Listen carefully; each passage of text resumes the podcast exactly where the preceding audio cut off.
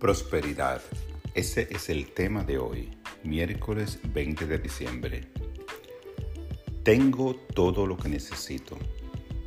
Dios, la única presencia y poder, es infinito y no tiene límites, lo que significa que la abundancia de Dios es inmesurable. Mantengo esto en mi mente cuando parece que tengo escasez y me preocupo por tener lo suficiente. Como ser espiritual, tengo acceso a ideas divinas.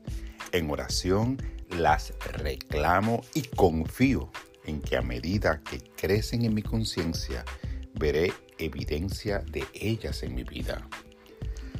Ya sea en momentos de meditación o mientras realizo mis actividades cotidianas, me centro en lo que está prosperando. La expansión y la abundancia son la naturaleza de Dios. No necesito saber cómo o de dónde vendrá mi abundancia.